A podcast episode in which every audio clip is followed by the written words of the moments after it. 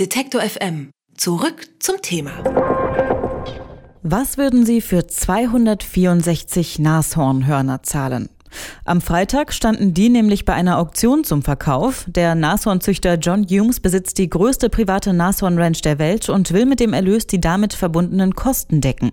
Und das Horn von Nashörnern, das erfreut sich ziemlich großer Beliebtheit. Es soll Krebs heilen, die Potenz steigern und auch sonst sämtliche Beschwerden lindern. Im April wurde in Südafrika der Verkauf der Hörner für das Inland legalisiert. Damit soll der Wilderei entgegengewirkt werden. Kritiker warnen jetzt allerdings vor den Folgen der Teillegalisierung. Digitalisierung. Katharina Trump ist Tierökologin und Referentin des WWF. Sie kann mir sagen, welche Vor- und Nachteile es gibt. Guten Tag, Frau Trump. Hallo. Die Hörner aus dieser äh, Versteigerung, die sind jetzt von einer Ranch, eben von der größten Nashorn-Ranch, die es so gibt auf der Welt. Wie läuft denn das ab? Also ähm, wie werden da diese Hörner abgenommen bei den Tieren? Ist, ist das vielleicht sogar schmerzhaft? Das ist grundsätzlich kein schmerzhafter Prozess. Wie Sie schon sagen, die Hörner werden auf einer Ranch oder einer Farm gehalten. Das dürfen wir uns jetzt aber nicht vorstellen, so wie wir hier in Deutschland zum Beispiel Kühe halten, das heißt in Ställen oder auf kleinen Weiden, sondern die Tiere leben mehr oder weniger in natürlichem Habitat, natürlich mit einer etwas größeren größeren Dichte, also es sind jetzt sehr viele Nashörner, 1500 leben dort.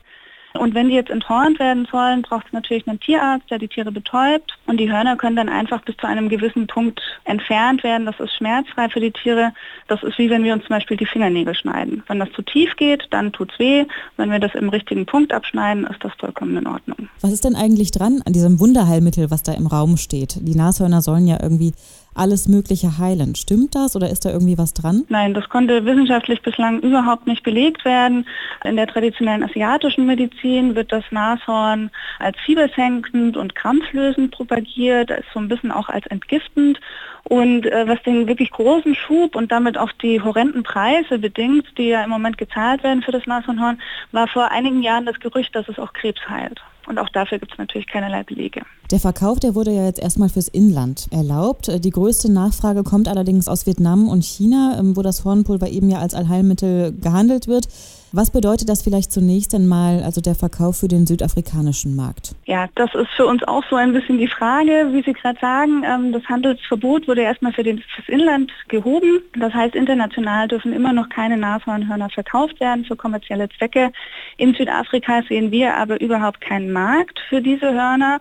Und das heißt, unsere größte Sorge ist, dass sich Menschen jetzt über diese legalen Wege das Horn über diese Auktion besorgen und es dann doch wieder außer Landes schmuggeln, eben in die Hauptabnehmerländer Vietnam und China und es dort eben wieder einen Markt befeuert, der wiederum in Afrika ja zu dieser großen Wildereikrise führt, die wir gerade haben. Jetzt würde man ja aber erstmal meinen, wenn diese Hörner sozusagen auf positiverem Weg vielleicht als, auf, als Wilderei es ja definitiv mit sich bringt, ähm, irgendwo gewonnen wurden, wäre das ja eigentlich erstmal ein guter Effekt, oder? Wenn eben dadurch weniger gewildert würde vielleicht. Wenn, wenn das so wäre. Unsere mhm. Sorge ist einfach nur, dass im Endeffekt es gibt nicht so viele Nashörner, dass man die Nachfrage in Asien wirklich befriedigen könnte. Das heißt, wir werden immer eine größere Nachfrage haben als ein Angebot und mit dieser Öffnung legaler Möglichkeiten an Horn ranzukommen, haben wir zwei Probleme. Das eine Problem ist, dass plötzlich Strafvollzugsbehörden vor der Herausforderung stehen, zwischen legalen und illegalen Hörner unterscheiden zu müssen. Das gleiche Prinzip haben wir bei Elfenbein zum Beispiel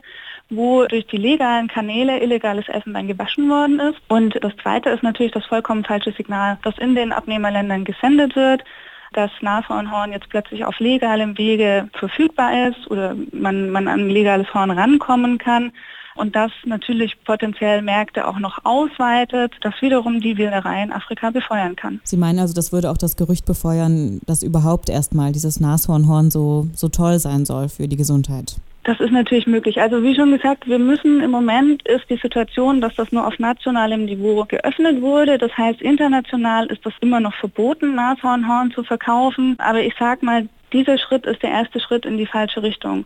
Und wir möchten zum einen das verhindern, was ich gerade erklärt habe, eben dass Strafverfolgung schwieriger wird, dass legal erworbene Hörner geschmuggelt werden außer Landes und dann Märkte befeuern, die wiederum zu mehr Wilderei führen. Und wir möchten vor allem, dass das keine Entwicklung ist, die sich immer weiter vollzieht und dann vielleicht auch in Asien wieder Märkte geöffnet werden. In Südafrika hat am Freitag die erste legale Auktion von Rhinohörnern stattgefunden. Dabei wurden über 200 Hörner versteigert und welche Chancen und welche Risiken diese Teillegalisierung des Verkaufs mit sich bringt, das hat uns Katharina Trump vom WWF erklärt. Vielen Dank. Sehr gern, Dankeschön.